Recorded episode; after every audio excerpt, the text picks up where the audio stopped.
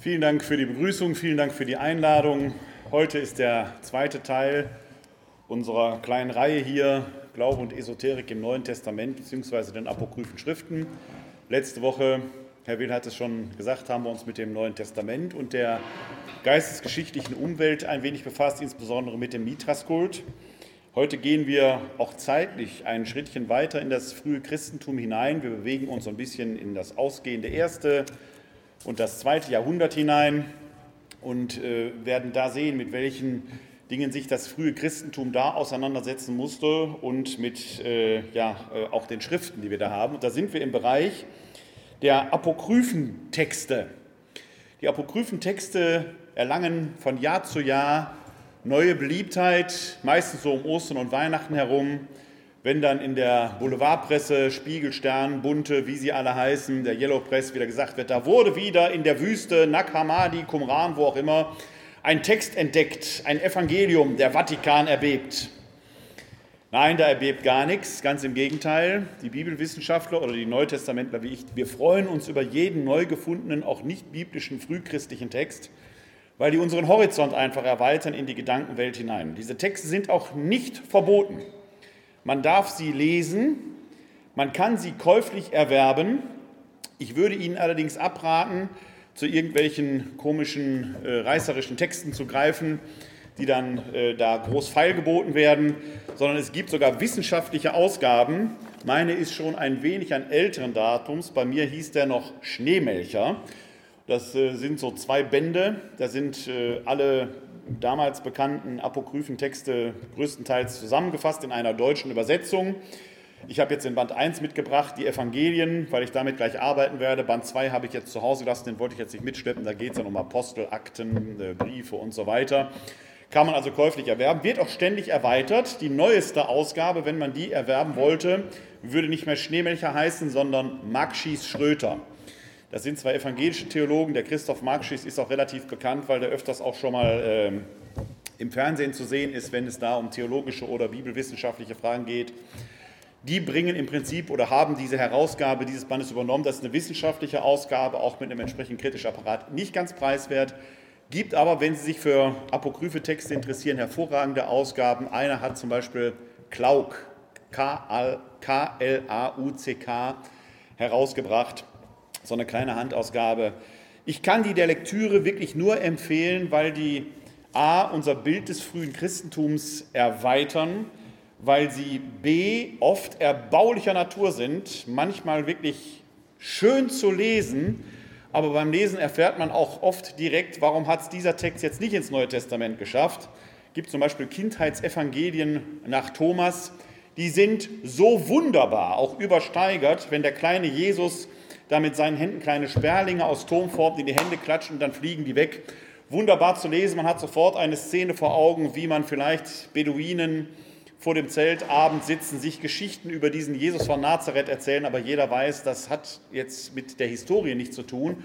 Und doch steckt ein wahrer Kern da drin, denn wenn sein Vater einen Menschen aus Lehm macht, dem er Lebensatem einhaucht, dann übt der Sohn hier nur. Man merkt also, da ist schon auch eine Glaubenslinie drin, aber die ist dann natürlich eher beschaulicher Natur. Es gibt aber noch einige andere Gründe, warum sind manche Texte ins Neue Testament aufgenommen worden und manche Texte nicht. Ich habe hier im Rahmen des Dombibelforums vor einigen Jahren mal einen Vortrag zur Kanonbildung gehalten. Und wenn man sich in die Kanonbildung etwas vertieft, dann merkt man, dass weite Teile dessen, was wir das Neue Testament haben, schon früh auch als Konvolut zwar einzeln Vorlagen. Man gab, man kannte im ausgehenden ersten, beginnenden zweiten Jahrhundert schon das vier Evangelienwerk. Da sind die vier Evangelien quasi schon gemeinsam überliefert worden, wie wir sie heute auch noch haben. Oder die sieben Paulusbriefe, die sieben echten Paulusbriefe wurden schon sehr früh als Konvolut weitergereicht und zwar so früh, dass sie schon innerhalb des Neuen Testamentes im zweiten Petrusbrief zitiert wurden. Die Schriften, die wir als Apokryph bezeichnen, sind oft, nicht immer, oft später entstanden. Also wir haben oft ein temporales Kriterium, warum stehen bestimmte Texte nicht im Neuen Testament. Es gibt einen zweiten Grund, nämlich den der Liturgie. Wir sind in einer Frühzeit der Christenheit. Wir haben noch kein geschlossenes Lehramt, wo ein Papst in Rom festlegt, was wird geglaubt und äh, der das entsprechend verkündet und promulgiert sondern wir haben einzelne Ortsbischöfe, die Lektüreempfehlungen auch in der Liturgie geben. Und da schält sich in einem Prozess von drei Jahrhunderten heraus, welche Texte sollen denn jetzt in der Liturgie gelesen werden. Ja, es gibt Einzelbischöfe, die sogar Texte der, der liturgischen Lesung empfohlen haben, die wir heute als Apokryph bezeichnen wollen. Daran merken Sie, das ist alles, alles gar nicht so stringent gewesen. Aber in einem 300 Jahre währenden Prozess hat man sich dann irgendwann mal auf die Texte dessen festgelegt, was wir heute das Neue Testament kennen. Und ein, nicht das, aber ein Kriterium war, welche Texte haben ihren Platz in der Liturgie. Fixiert in einem ersten Schritt hat man das im Jahr 325 während des Konzils von Nicea. Also da haben wir einen 300-jährigen, gut 300-jährigen Prozess äh, der Konsensfindung hinter uns. Und manche Texte haben es dann halt nicht geschafft. Dazu gehörte auch das Kriterium der möglicherweise nur lokalen Verbreitung. Die Schriften, die wir im Neuen Testament haben, waren schon früh global verteilt, wobei global jetzt wirklich relativ ist, sondern dann natürlich die, äh, das, das äh, Römische Reich meint oder die damalige Welt. Manche Texte haben sich offenkundig nur lokal verbreitet und wurden nur lokal gelesen, werfen aber trotzdem für uns dort einen höchst interessanten Blick in diese Zeit hinein. Einen Text werde ich gleich auch vorlesen, das Evangelium der Maria. Es äh, wird der Maria von Magdala zugeschrieben. Natürlich werden Sie auch gleich sehen, nicht der historischen Maria. Das Evangelium ist trotzdem interessant, weil es uns zeigt, dass wir im zweiten und dritten Jahrhundert offenkundig eine reichhaltige Magdalenentradition hatten, wo die Maria von Magdala wichtiger ist als die zwölf Apostel. Und wir haben eine konkurrierende Petrus-Tradition. Beides findet sich heute noch im Neuen Testament.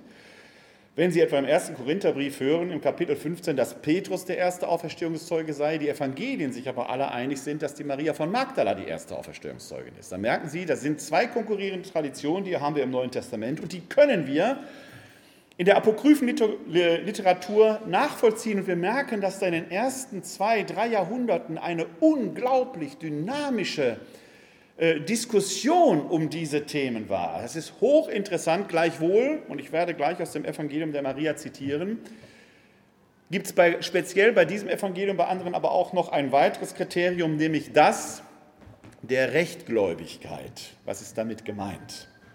Hier kommen wir zum Thema des heutigen Abends.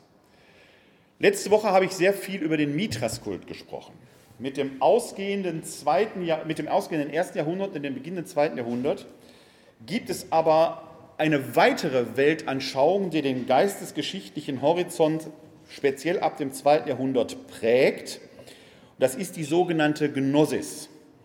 Das Christentum hat sich zunehmend etabliert. Teilweise regional wird es verfolgt, aber es hat auch Fuß gefasst in weiten Schichten der Gesellschaft noch 200 Jahre, dann wird das Christentum Staatsreligion werden. Aber es muss sich deshalb natürlich auch und gerade mit konkurrierenden Ideologien, mit konkurrierenden Weltanschauungen auseinandersetzen. Und da ist ab dem zweiten Jahrhundert eben diese besagte Gnosis eine sehr wichtige Konkurrenz wie zeichnet sich die Gnosis aus? Man könnte tagelang darüber erzählen. Ich versuche es kurz zu machen, weil ich ja eigentlich nur eine halbe Stunde, eine gute halbe Stunde habe. Die Gnosis zeichnet sich durch einen extrem starken Dualismus aus. Es gibt das Böse und es gibt das Gute und das können Sie fassen. Der Geist, das Pneuma, so wird es da auch genannt, das ist ein Begriff, den kennen Christen aus den Paulusbriefen. Das Pneuma ist lichtvoll und gut das Sarkische, auch das kennen wir aus den Paulusbriefen, das fleischlich-materielle ist böse. Der Mensch muss also danach streben, sich und seinen Geist von den Fesseln des Fleischlichen zu befreien. Und dazu vollzieht er einige Riten. Es geht aber vor allen Dingen eben auch um einen Aspekt der Selbsterlösung. Hier haben Sie ein konkurrierendes Moment zum Christentum, weil wir im Christentum den Gedanken der Selbsterlösung nicht kennen, sondern Christus hat uns durch Kreuz und Auferstehung erlöst. Der Mensch kann sich gar nicht selbst erlösen, sondern es ist eine Gnadengabe Gottes. Aber wenn Sie sagen, wozu brauche ich einen Gott? Ich kann jetzt vermittels einiger Techniken das selber herstellen, dann wären Sie schon sehr verdammt nah an der Gnosis dran. Es gibt zum Beispiel auch eine Gottesvorstellung in der Gnosis. Es gibt einen vollkommenen Gott, der die Welt erschaffen hat. Der hat aber einen unvollkommenen Gott geschaffen, den sogenannten Demiurgen, der die Materie erschaffen hat. Der vollkommene Gott macht das Licht, der Demiurg macht die Materie.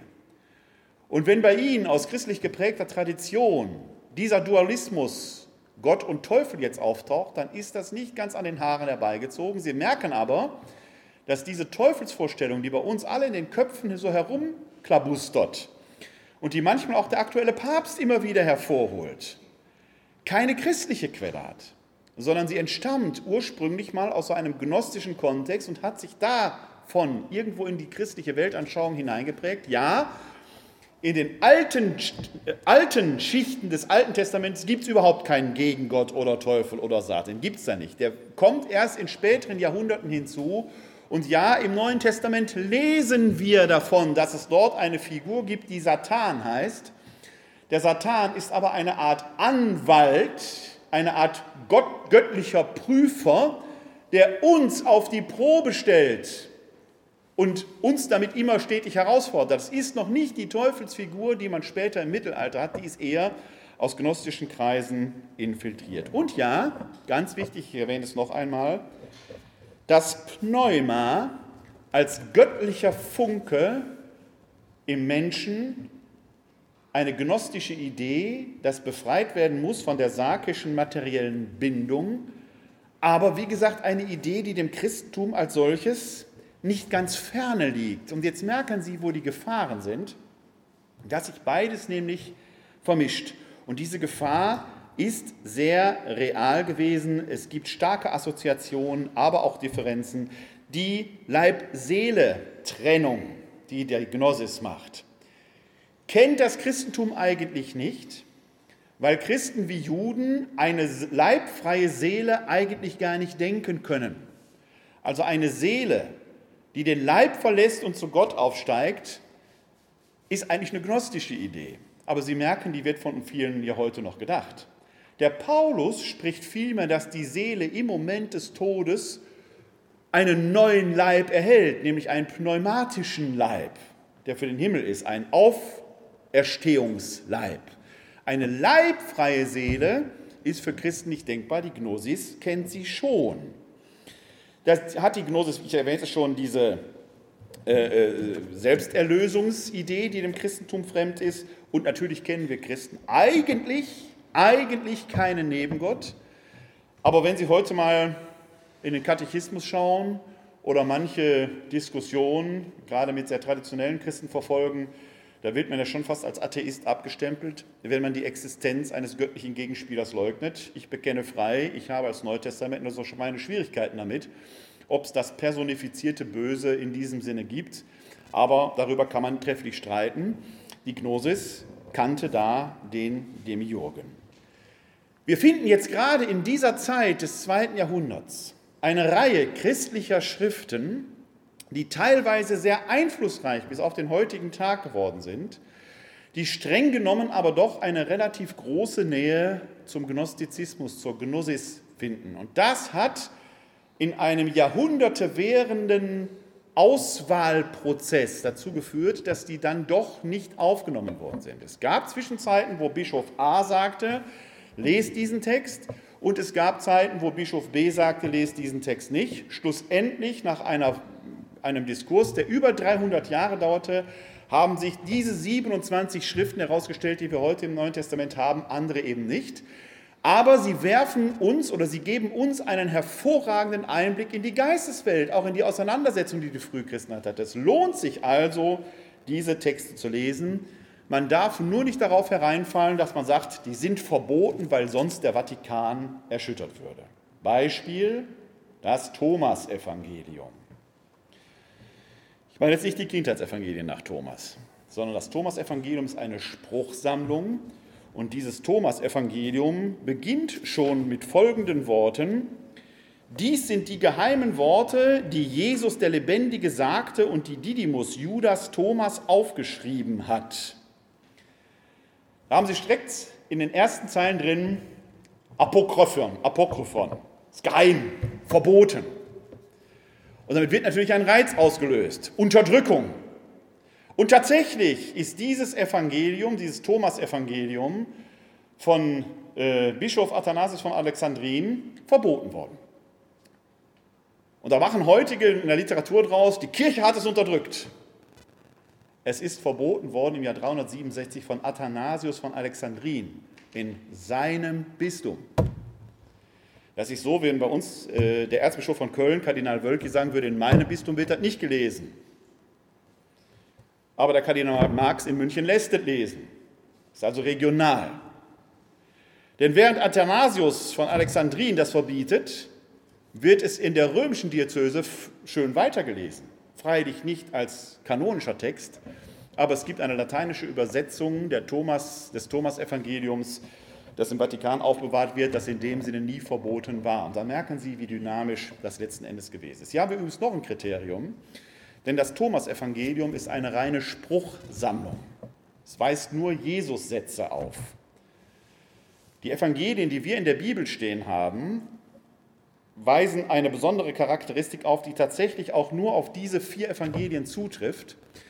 Denn im Mittelpunkt oder den auch rein quantitativ den größten Schwerpunkt, textlichen Schwerpunkt, bildet die Passionserzählung und die letzte Woche, die davor, also seit dem Einzug von Jerusalem, dann die Passionserzählung. Und dann wird von da aus die Vorgeschichte erzählt weswegen man die Evangelien auch oft als Passionserzählung mit ausführlicher Einleitung bezeichnet.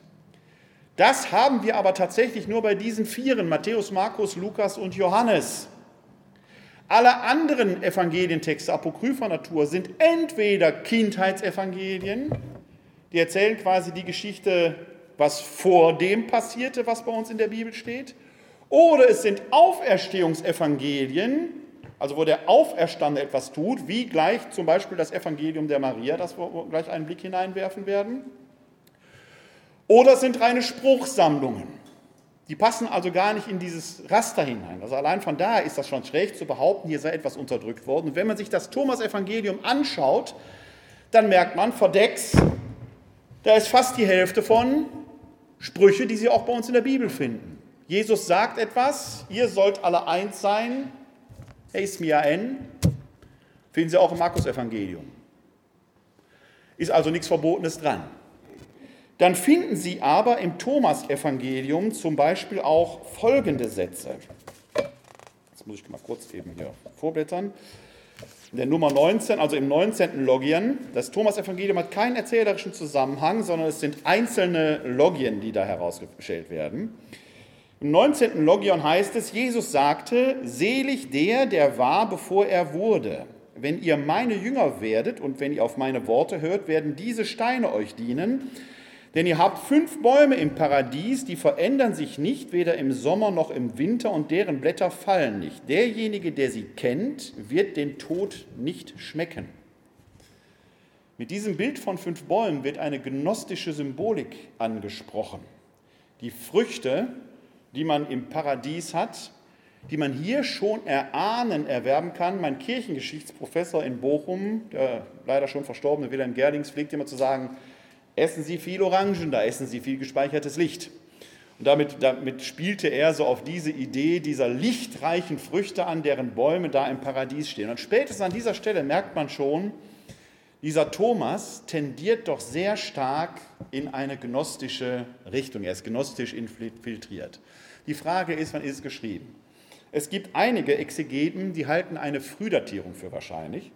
Die gehen fast davon aus, dass es sich tatsächlich hier um den Apostel Thomas, den Didymus, den Zweifler handelt, der quasi mit dem Stift Jesusworte mitnotiert hat. Das ist mit Verlaub an Absurdität nicht zu überbieten. Das Thomas-Evangelium stammt wahrscheinlich aus der ersten Hälfte des zweiten Jahrhunderts, so um 150 aufgeschrieben. Und ich halte es für viel wahrscheinlicher, dass sich die Parallelen zu den kanonischen Evangelien dadurch erklären lassen, dass der die natürlich kannte. Der hat diese Sprüche genommen und hat jetzt einige andere Sprüche aus einer gnostischen Intention hinzugefügt. Zum Beispiel auch folgenden, die Nummer 29, das, Gnosion, äh, das Logion 29. Jesus sagte, wenn das Fleisch zur Existenz gelangt ist wegen des Geistes, so ist das ein Wunder. Aber wenn der Geist zur Existenz gelangt ist wegen des Leibes, so ist das ein Wunder der Wunder. Der Geist, der frei sein muss und sich eigentlich fleischlich nicht bindet. Also ein Geist, der sich vom Fleisch gefangen nehmen lässt, ist ein Wunder der Wunder und eigentlich muss er befreit werden. Das ist die Idee, die der Thomas hier verkündet und die streng genommen eben gnostisch ist. Dann das Logion 71. Ich mache jetzt nur so ein kleines Florilegium hier. Jesus sagte, ich werde dieses Haus zerstören und niemand wird in der Lage sein, es wieder aufzubauen. Sein Logion, das kennen wir so ähnlich aus den Evangelien. Und dann wird immer hinzugefügt, sie ahnten nicht, dass er den, seinen, den Tempel seines Leibes meinte. Damit wird in den Evangelien auf etwas angespielt, das für die frühe Christenheit enorm wichtig war. Im ersten Korintherbrief, im dritten Kapitel, lesen wir den Satz, wisst ihr nicht, dass ihr Tempel des Heiligen Geistes seid und wehe dem, der den Tempel äh, Gottes zerstört. Weil für die frühen Christen klar war, wir sind atmende Wesen. Die Frage ist, wie kommt der Atem in uns hinein? Ja, Gott hat ihn in uns hineingeatmet und daraus ziehen die frühen Christen den Schluss, Gott atmet in uns, der wohnt in uns. Das gibt dem Leib Würde und Ehre. Das ist nichts Schmutziges, nichts Schäbiges. Nein, der Leib ist Tempel des Heiligen Geistes. Der muss geachtet und gepflegt werden. Das ist die frühchristliche Idee. Die geht ja sogar so weit, dass man eben sagte, auch Nichtglaubende atmen fröhlich vor sich hin, wenn sie hier raus auf die Domplatte schauen. Statistisch gesehen glauben da nicht allzu viele von, die daherlaufen. Die atmen aber alle fröhlich vor sich hin, denen geht es saugut teilweise, hoffe ich jedenfalls. Aus christlicher Sicht sind das alles Tempel des Heiligen Geistes, alles Ebenbilder Gottes. Und wenn es einem Ebenbild Gottes, einem Tempel des Heiligen Geistes schlecht geht, dann gehen wir Christen hin und pflegen ihn. Wir können an einem Tempel des Heiligen Geistes, es gibt auch bestimmt welche, die hier auf der Domplatte sitzen, denen es nicht so gut geht, eigentlich nicht achtlos vorübergehen. Warum? Weil dort jemand auf dem Boden sitzt, in dem Gott wohnt. Sagte Christus nicht im Matthäusevangelium selbst, was ihr den geringsten meiner Brüder und Schwestern getan habt, habt ihr mir getan. Und was ihr denen nicht getan habt, habt ihr mir nicht getan. Da merken Sie dran, in der jüdisch- und christlichen Linie ist diese Idee der Leib-Seele-Einheit so wichtig, weil der Leib seine Würde dadurch bekommt, dass Gott in ihm einwohnt. Das ist nichts Schäbiges, ganz im Gegenteil. Der Geist wird als Hospes Anime bezeichnet auf Lateinisch, als Gast der Seele, als Gott, der in uns zu Gast ist, weswegen man in Frankreich Krankenhäuser auch als Hotel de Dieu bezeichnet, als Gasthäuser Gottes und wir kennen hier in Deutschland den Begriff Hospiz. Sterbehäuser, wo die Kranken Tempel des Heiligen Geistes oder die totgeweihten Tempel des Heiligen Geistes menschenwürdig behandelt werden auf den Überstieg, auf die große Verwandlung und Überkleidung mit einem neuen Leib. Hospiz kommt von Hospes Anime. Das ist die christliche Linie. Der Gnostiker versuchte den Geist möglichst vom Schmutz des Leibes zu befreien. Deswegen scheint das hier für den Thomas das größte Wunder zu sein, dass der Geist sich da überhaupt gefangen nehmen lässt.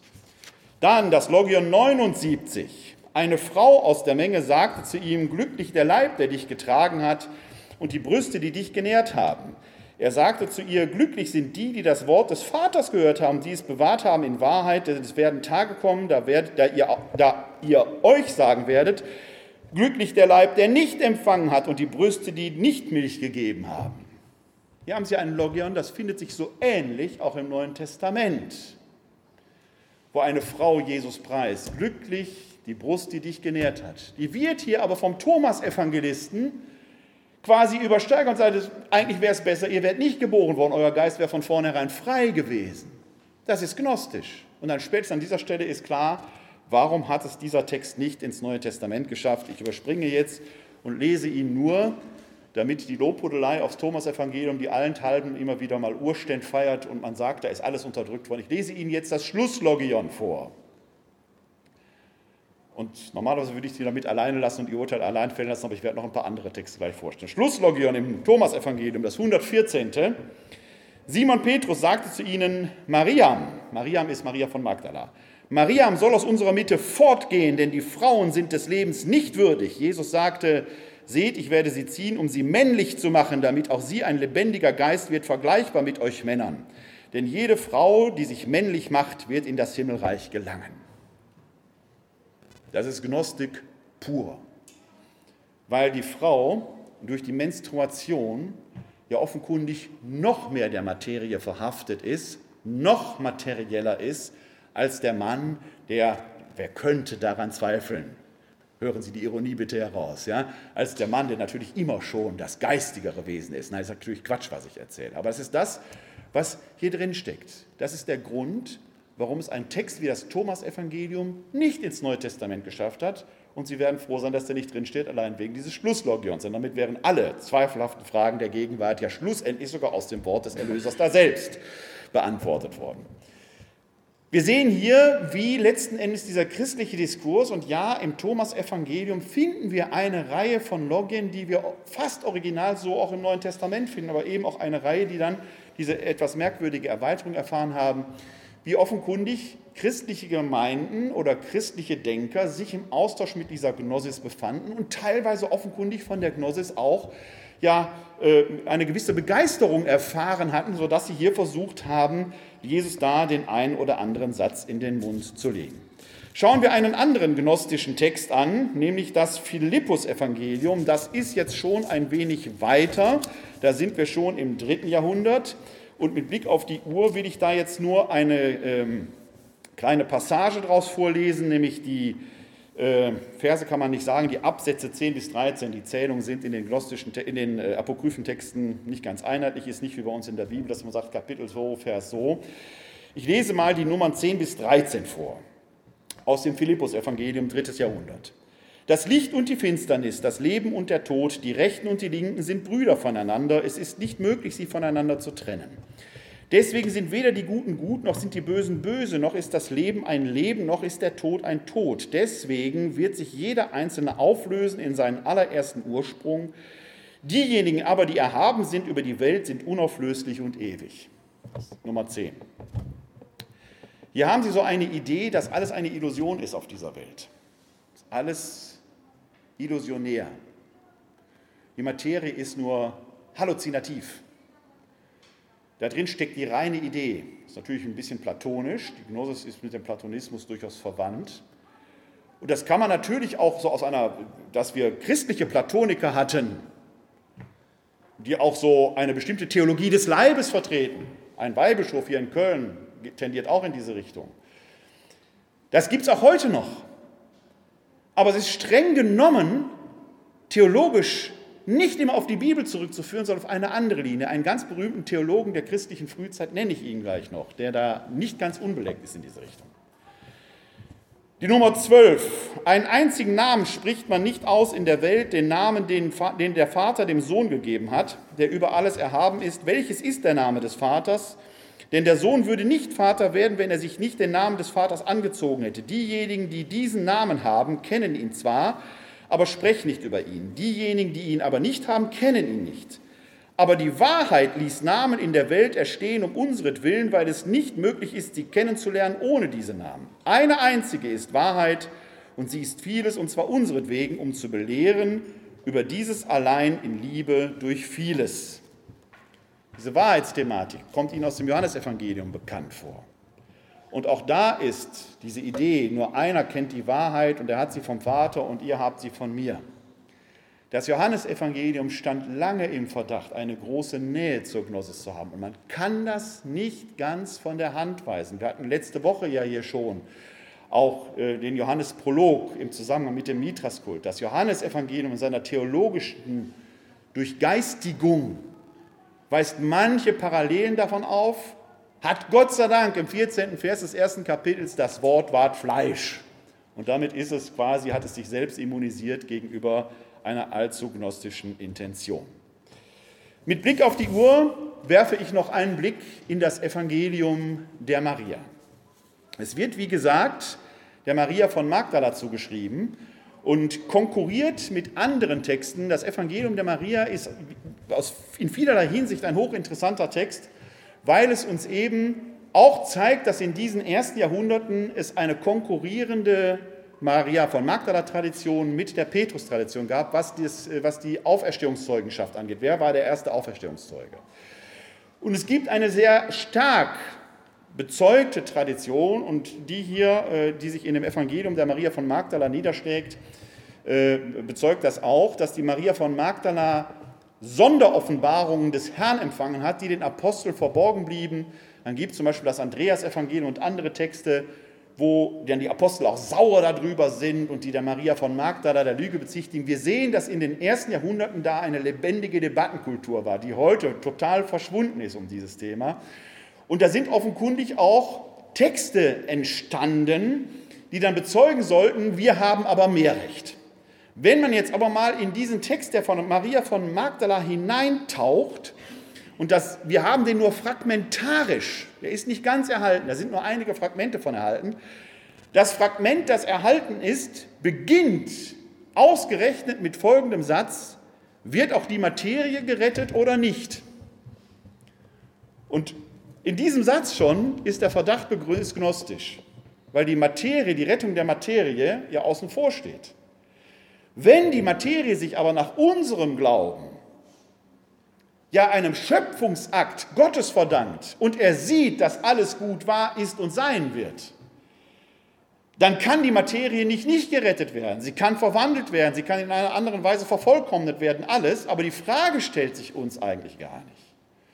Wenn hier aber direkt am Anfang schon die Frage steht, wird auch die Materie gerettet oder nicht, dann ist diese Idee, die Gefahr, dass dieser Text gnostisch infiltriert ist, schon nicht von der Hand zu weisen. Innerhalb dieses Textes gibt es dann einen großen Passus, wo die Maria von Magdala das Sondergut, das ihr angeblich vom Herrn offenbart wurde, dem Petrus und den anderen Aposteln darlegt, die dann auch sauer werden und so weiter. Das ist der sogenannte Seelenaufstieg. Und da lese ich Ihnen nur ein paar Fragmente daraus vor, leider mit Blick auf die Zeit, aber Sie finden diesen Text A in diesen Textausgaben, aber wenn Sie im Internet googeln nach das Evangelium, der, nach, das Evangelium nach Maria Magdalena, können Sie sich den Text auch finden. Es sind diese beiden DIN A4-Seiten. Das ist das, was von diesem Text erhalten ist. Mehr ist das nicht. Aber da lesen wir dann zum Beispiel Folgendes.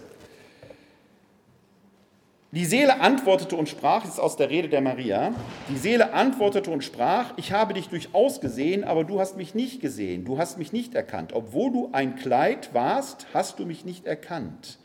Als sie dies gesagt hatte, jubelten sie in Freude und gingen davon. Darauf kamen sie zur dritten Gewalt.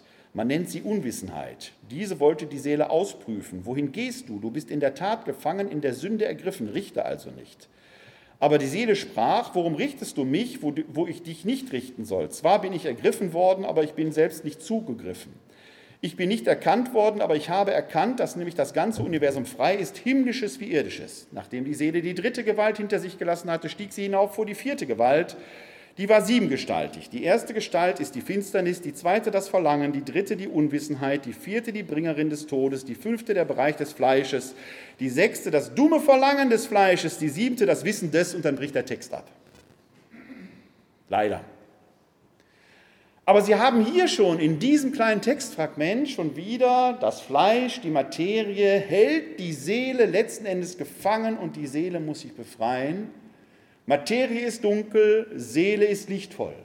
Die Seele steigt von Stufe zu Stufe, von Gewalt zu Gewalt auf, kommt dem Licht immer näher.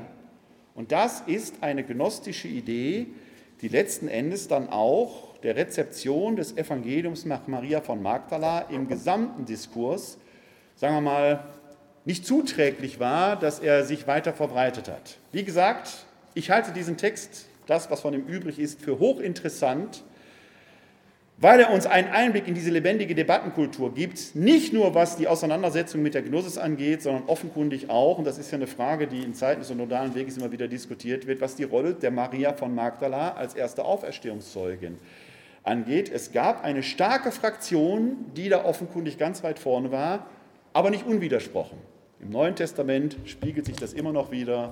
In 1 Korinther ist Petrus der erste Auferstehungszeuge, in den Evangelien die Maria von Magdala. Ich möchte diesen kleinen Vortrag nicht abschließen, ohne auf eine Besonderheit aufmerksam zu machen, weil sie sich enorm ausgewirkt hat, speziell was die Gnosis angeht.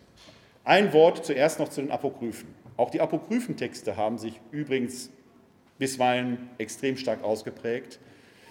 Dass wir das Dogma der Jungfräulichkeit Mariens haben, verdanken wir nicht zuletzt einem Apokryphentext, nämlich dem Protoevangelium des Jakobus. Vielleicht spreche ich mal irgendwann zu dem, weil der wirklich ganz herzallerliebst ist. Denn in dem Protoevangelium des Jakobus ist nicht nur die unbefleckte Empfängnis Mariens erwähnt und geschildert, wie die sich dargestellt hat. Nein, es gibt auch eine Hebamme, die den Zustand Mariens nach der Geburt Jesu überprüft, medizinisch. Sie legt ihre Hand hin. Weil sie nicht geglaubt hat, wird sie bestraft, aber dann durch Berühmung des Jesuskindes auch wieder gerettet. Maria ist nämlich auch nach der Geburt Jungfrau. Und wenn sie das berühmte, äh, den berühmten Marien, die Marienantiphon, die in der Weihnachts-, Advents- und Weihnachtszeit gesungen wird, da steht drin, Virgo prius ac posterius. Das geht auf ein apokryphes Evangelium, das Protoevangelium des Jakobus zurück. Bei dem die Geburt Jesu übrigens als Lichterscheinung dargestellt wird. Kein Schrei, kein Nichts. Eine Wolke kommt, lichtreich, die Wolke zieht sich zurück und dann ist ein Kind da. Das ist verdammt nah an der Gnosis dran, aber nur verdammt nah. Aber achten Sie mal auf Krippenbilder. Da sehen Sie oft eine Sonne im Hintergrund. Die kommt vom Protoevangelium des Jakobus. Wir haben andere Texte, das Pseudo-Evangelium nach Matthäus, Pseudo-Matthäus, in dem sogenannte Dattelpalm-Legende erzählt wird, die in der englischen äh, Weihnachtsliestradition als Cherry Tree Carol auftaucht und so weiter und so weiter. Und auf manchem Krippenbild hier bei uns finden Sie oft irgendwo in der Nähe der Krippe eine krumme Dattelpalme. Wie kommt die dahin?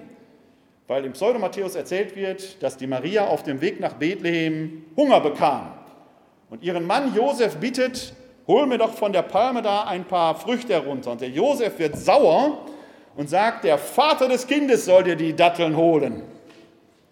Worauf das Kind im Leibe der Maria spricht, Dattel neige dich, sich, und die Dattel neigt sich herunter. Der Josef merkt, wen er da gerade versucht hat und bittet um Verzeihung. Man ahnt, warum diese Geschichte nicht in der Bibel steht. Trotzdem geht sie zu Herzen so, dass wir sie in unserer Weihnachtstradition bildlich oft dargestellt haben. Also verboten sind die apokryphen Evangelien nicht, aber man ahnt, warum sie nicht in der Bibel gestanden haben. Dann gibt es da noch eine Figur, die wir als Kirchenvater verehren. Augustinus, der mit der Erbsünde, war, bevor er Christ wurde, Manichäer. Und die Manichäer sind Gnostiker. Das ist bei uns Menschen so. Selbst wenn wir uns bekehren, lassen wir die Vergangenheit oft nicht so ganz hinter uns. Und ich werde den Verdacht nicht los, dass der Kirchenvater Augustinus manche Idee in seinen Werken weitergetragen hat, eben auch jene, dass durch die Sexualität, dieses schmutzige Geschäft der Lebensweitergabe, die Sünde weitergegeben wird und der Mensch sich doch bitte daraus befreien muss. Das haben wir in unserer Theologie bis heute drin. Die Gnosis lässt grüßen. Und ich grüße Sie auch. Vielen Dank.